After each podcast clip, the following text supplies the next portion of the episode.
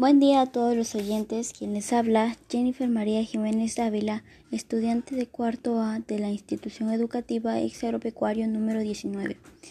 El día de hoy les voy a redactar mi cartilla titulada Llevar un estilo de vida saludable depende del modo de cuidar su cuerpo.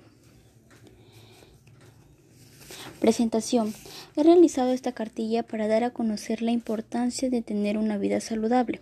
Por ello, en esta cartilla encontrarás la información necesaria de una buena alimentación y asimismo la importancia de realizar actividades físicas para una buena vida saludable. Espero les guste mi cartilla y así se informen aún más para llevar así un estilo de vida más saludable. ¿Qué es la alimentación saludable?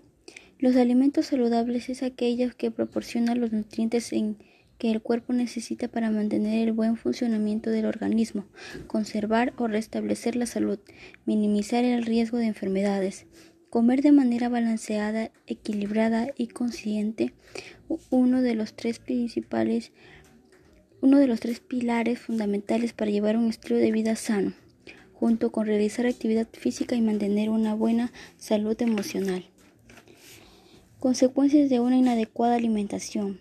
Si no adoptamos hábitos saludables, sufriríamos de enfermedades como anemia, diabetes, insuficiencia cardíaca, alopecia, obesidad, entre otros. Realizar actividades físicas. Mantener el peso, practicar un mínimo de 60 minutos, tener una buena hidratación, relajar el cuerpo. Es importante practicar actividad física porque reduce el riesgo de padecer enfermedades cardiovasculares. Se recomienda practicar con frecuencia la resistencia aeróbica porque genera beneficios para varios sistemas. Lo último, consejos para una alimentación saludable.